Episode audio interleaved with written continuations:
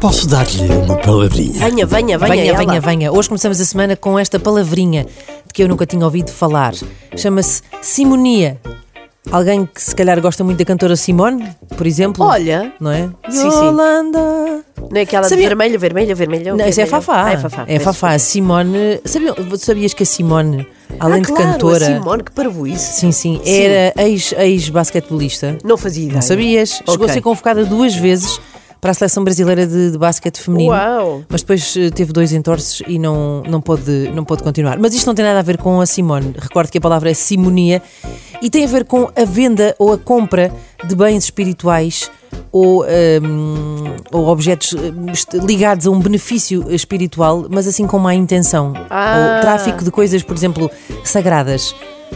Hum, isto vem, isto vem, a história vem, de- vem do, do Simão, Simão o Mágico, que queria comprar a São Pedro o dom de conferir o Espírito Santo.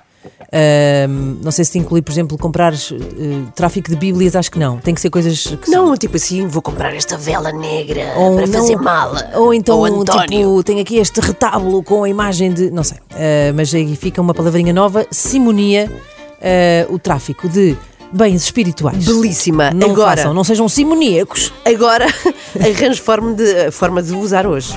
Não é fácil. Pois não, esta é difícil. Posso dar-lhe uma palavrinha?